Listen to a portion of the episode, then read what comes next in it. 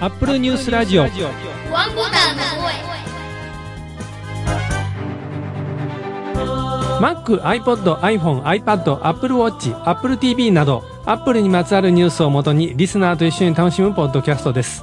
アップルニュースラジオワンボタンの声は毎週火木道の朝に配信する無料で聴ける30分の番組です。番組を制作配信いたしますのは大阪の Mac ユーザー会マグネットの山村です。皆さんおはようございます。第2335回2月9日です。アップルファンがお届けしているポッドキャストです。私は進行を務める山村と言います。今月オープニングテーマは犬が西向きはおは東です。春さんです。おはようございます。おはようございます。春です。犬が西向けは東ということわざですけど、英語では When the crow flies, tail follows ということで、カラスっていうのを使ってですね。そういうことわざっていうのは文化の違いに根ざしているので、調べてみると面白いかもしれません。今日もよろしくお願いします。三浦さんですおはようございますおはようございます。犬が迷子になってエアタグで見つかったというニュースがありました。ああ、よかったなと思いました。実は昨年飼い犬を病気で亡くしてしまいまして、今まで言わなかったんですけども、悲しい気持ちですけども、頑張っていきたいと思います。三浦です。すみれさんですおはようございますおはようございます。すみれです。犬の話題で、ハチ公でおなじみの渋谷駅が工事で山手線ホームが一つに統合されて先日行ってきました。ちょっと便利、うん、まだよくわからないなってところで、ホームドアつけるにはこの方がいいみたいですね。今日もよろしくお願いします。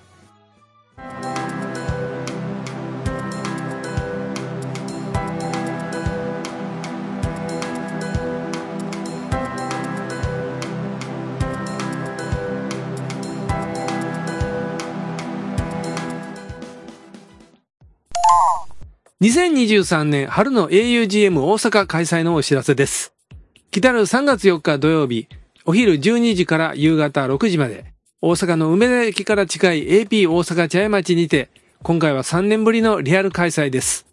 今回も Apple ファン向けにたくさんのベンダーさんからの製品紹介や情報に加え、当番組レギュラーでもいらっしゃる大井先生も登壇されます。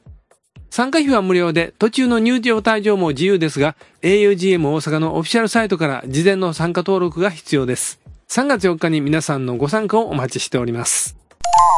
C ネットジャパンにあった記事です。Apple 減収減益、iPhone と Mac の販売が低迷、10ないし12月期という記事が出ていました。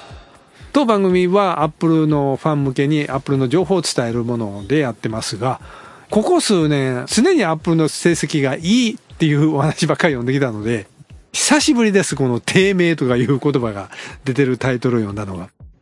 ということで、ここでは三浦さんとすみれさんに入っていただいてます。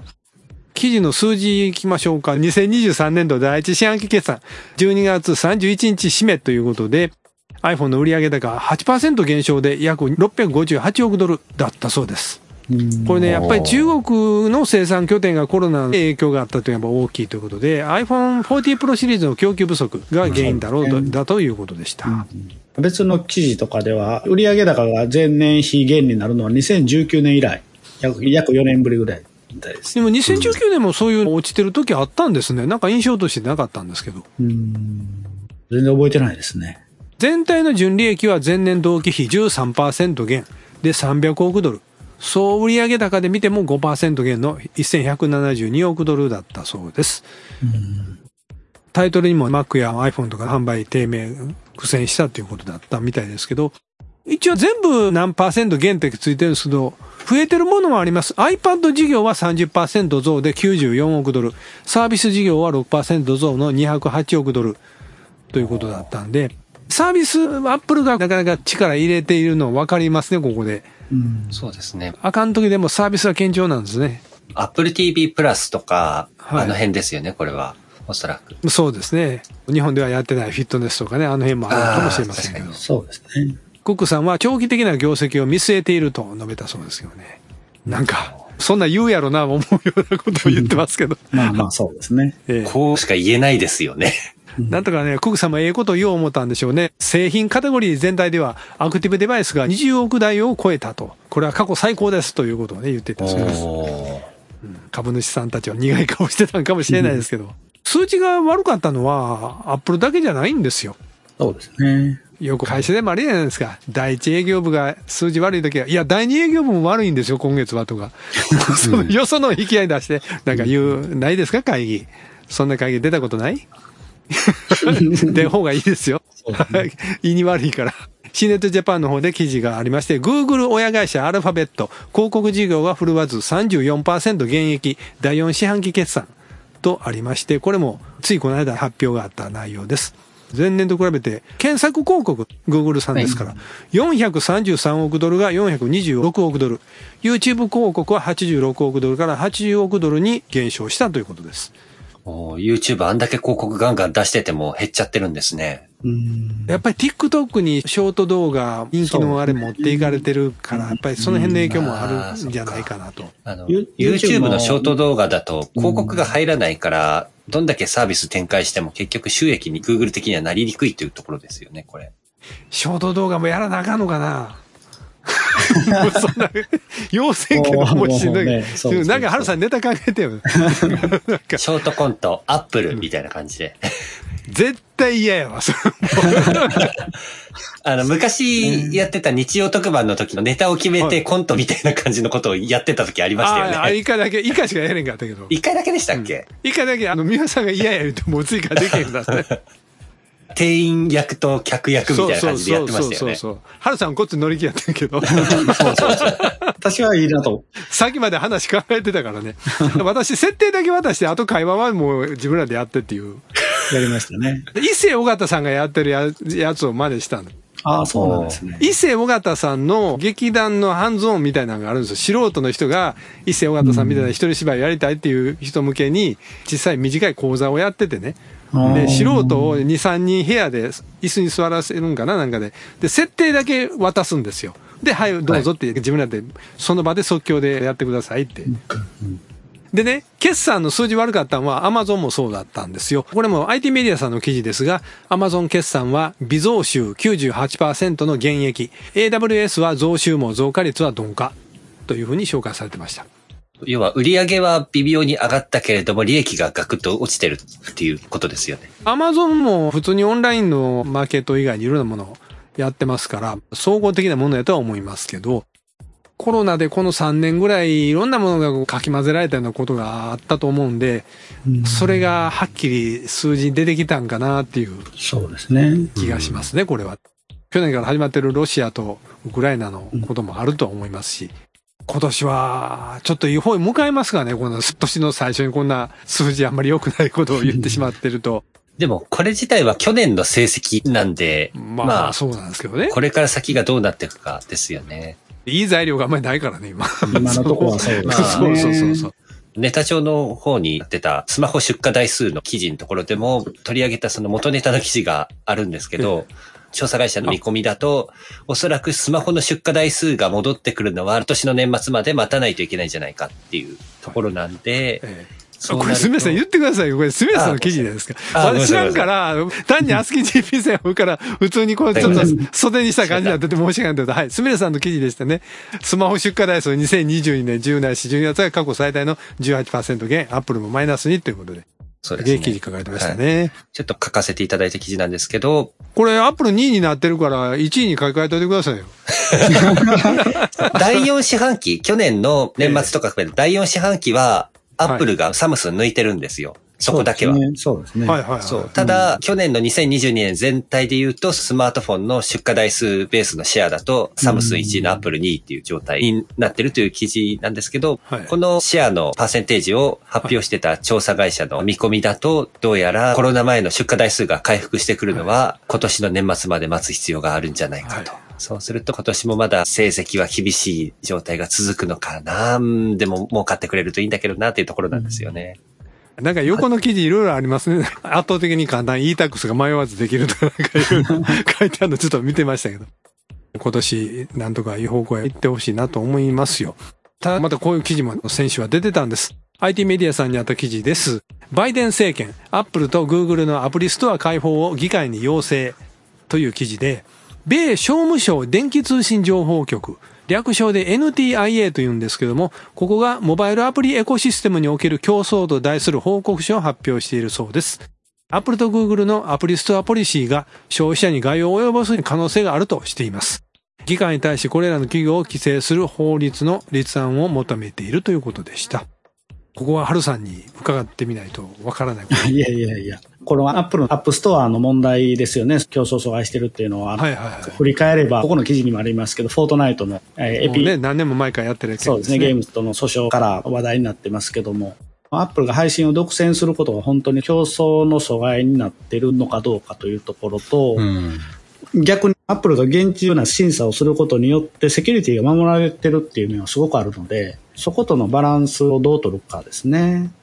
ここでのアメリカの商務省電気通信情報局が言ってるのは、モバイルアプリストアで配信を独占してるところも触れてるようなので、はいはい。エピックゲームズの訴訟では配信の独占というよりは決済手段ですよね。アプリ内課金の、うんうん、そこの部分が焦点だったんですけども、はい。そうだけではなくて配信自体の独占っていうところを解放すべきとなると、そこのセキュリティの問題とトレードオフになってくる可能性があるので、ちょっと難しいかなと思いますね。議会に対してっていうのは何の議会に対してなんだ？アメリカの議会、商務省電気通信情報局っていうのはアメリカの行政機関なんですよね。はい。議会っていうのは立法機関で、はいで、結局行政機関でなんかできる問題ではなくて、立法的に解決すべきだという主張なんですね。だから議会に対してそういう法律を制定すべきだと。アプリストアでの競争を阻害するようなことを禁止するような、まあ配信の独占とか課金の独占とかをやめさせるような法律を制定すべきだということで議会に呼びかけてるっていうことです。日本で言ったら、例えば総務省が、アップルはアップストア以外もアプリ配信できるようにせいやっていう法律を作りたいんだ、うん作った方がいいですよみたいに国会に対して言ってるみたいな、そういう状況。あそうですね。。ここはアメリカと日本の制度の違いなんですけども、日本の場合は、行政機関の統括している内閣が法律を国会に提出することができるんですね。ああ、なるほど。行政機関そのものが法律案を作って国会に提出して国会に審議するっていうのができるんですけど、アメリカは確かそれができなくて、法律は法律で議会でちゃんと案を作って成立させないといけないというところがあるので、そこで行政機関は議会に対してそういう法律の導入を求めてるというところです。求めてるって言っても、すぐにアクションが出るわけでもないでしょうから、しばらくまたロビー活動みたいなのがずーっと続くんでしょう。そういうのはあります。確かにありますね。アップルもヨーロッパで随分アップストアについていろいろやられてるんで、うんアップストア外での課金の方法とか、はい購入の方法とか、検討するみたいな記事が昨年末ぐらいから出てたんで、うんなんか今年前半アップルは何かその辺でアクションを起こすんじゃないかなって私は思ってますけど、そうですね。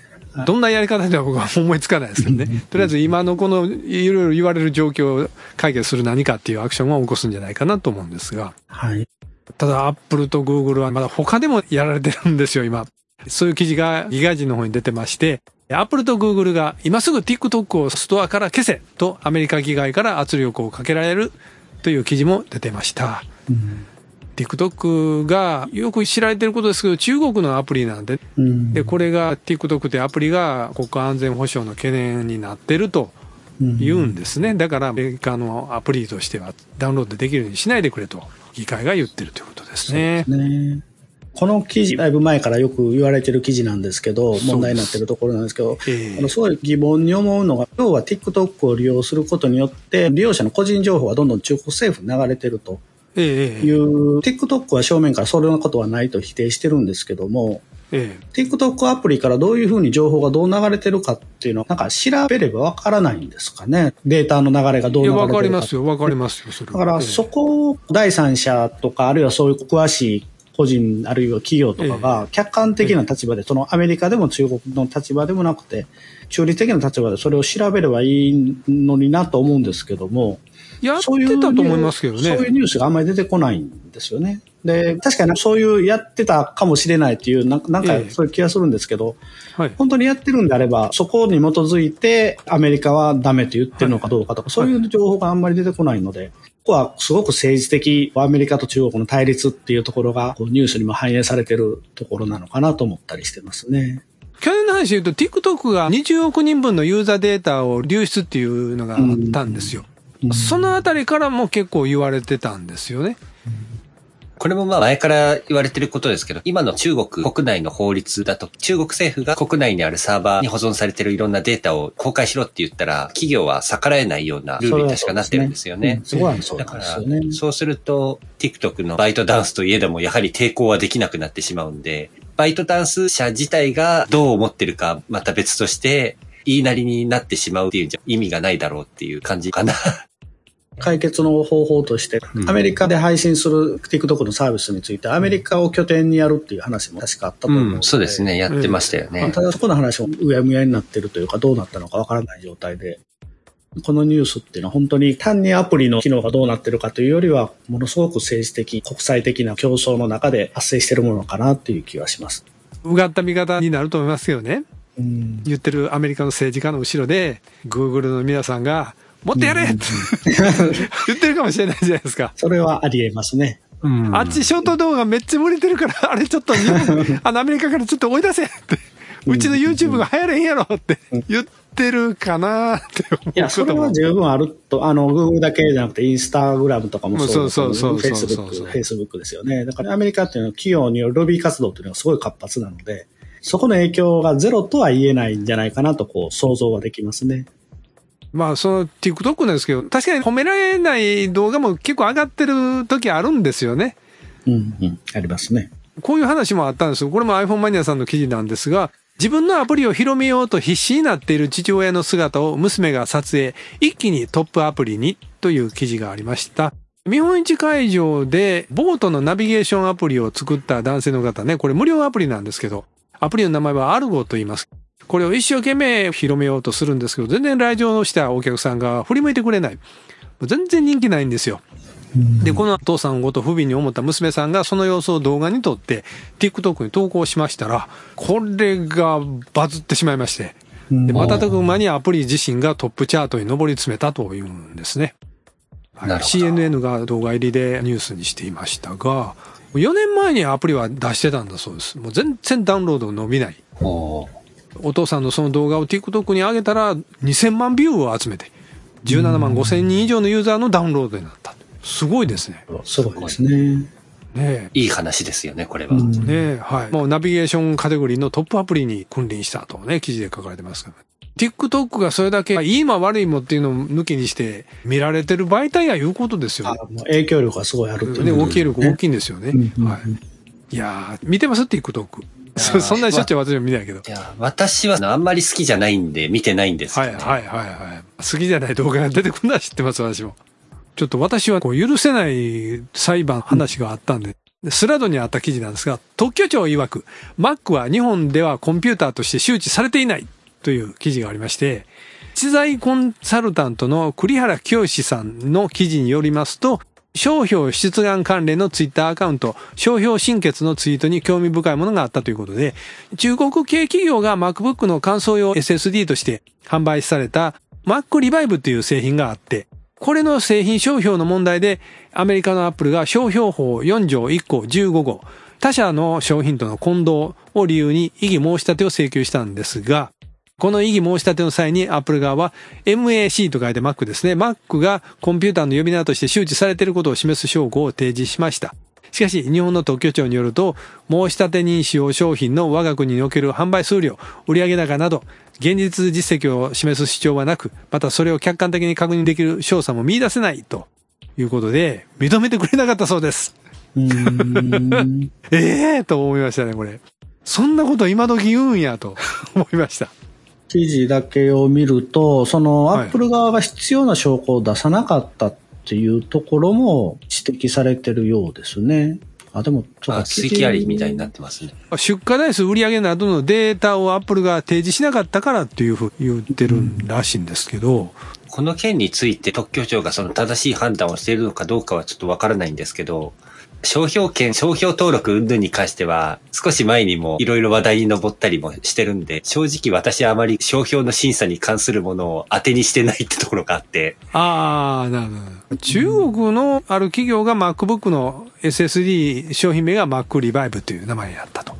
うんこの元の記事、栗原さんの元の記事の追記を見ると、過去にもよく似たことがあって、アップルが MacLogic っていう商標の異議申し立てでも、今回と同じような判断ですね、アップルの言い分がないという判断がされてるようですね。で、その後、商標登録された後も本当に争うんであれば、その商標登録は無効だというような無効審判という手段があるんですけども、アップルはその手続きはしてなかったようですね、当時。本気で消しにはかからなかったという。そのようですね。うん。何なんですか？とりあえず見つけたら言っとこうかみたいな姿勢なんですか？いや、それはあると思います。あるんですか？うん、で、やっぱりブランドを維持するっていう観点からは、はい見つけたらとりあえずきっちり対処しないといけないっていうのはあるんですよはいね。。はい。はい。ほったらかしにするとどんどん使われていって、ああ、まあまあね、で、そのうれち一般名詞化してしまってっていうところもあるので、過去で有名な話だと、うどん好きっていう商標ですね。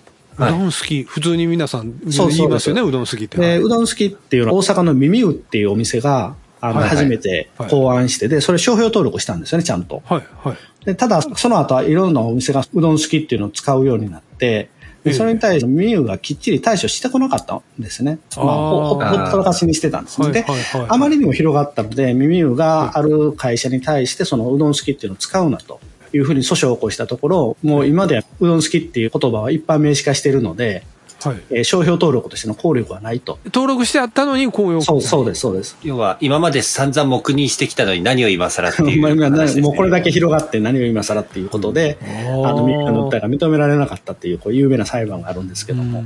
だから、そのブランドの維持っていうのはすごく大事で、いろんなアップルもそうなんですけど、はいこういう類似とか偽物に対する摘発っていうのは本当に目を光らしてますね。えっ、と、2月3日から配信されてます、アップルクリップさんの方で、当番組から、大石先生と私の方で出させていただいてます。ゲスト出演です。はい。はいえーということで、皆さん聞いてください。はい。何の話題ですか？M2 Pro、M2 Max のね、MacBook Pro、Mac mini が出ましたっていう話と、あと当番組、まあ、Apple Clip さんとね、長く同じぐらいのね、2学やってますけどっていうことで、当番組アニメ版も始めてますよ。話もさせていただきました。それで、サトリッマさんはい。が確か YouTube にコメントくださってましたっけ？そうなんですですよね。はい。うん。まあ皆さん、私もと同じぐらい長いことやってらっしゃる、アップルファン向けのポッドキャスト番組なんで、えーアップルクリップさんの方でもまたね、お聞きいただけたらと思います。島徳さんからコメントいただいてます。いつも楽しく聞かせていただいてます。テーマとは関係ないのですが、先日、デュアルシム切り替えの時に若干のトラブルがあったものでお便りします。現在 iPhone 13 mini を使用中で au の eSIM とマイネオの物理 SIM を iOS16.3 で使用していました。今回物理 SIM を HIS モバイルのソフトバンクデータ専用 SIM に変更しましたが、変更直後から副回線はフルで受信しているのに、主回線の au が県外のままといった状況になりました。いろいろ試しましたが、改善されず、au の eSIM 再発行を検討しました。しかし再発行には SMS 認証に加え、モバイル回線での認証が必須のようで、手詰まりとなり au サポートのお世話になりました。その後、よくよく見ると、副回線も電波強度はフルで表示していても通信ができていないことに気がつき、一応 HIS モバイルのプロファイルの再インストールを行いました。そして再起動し、ここでようやく制服、回線ともに正常に通信できるようになりました。前後で設定などは特に変更していませんが、結局原因はわかりませんでした。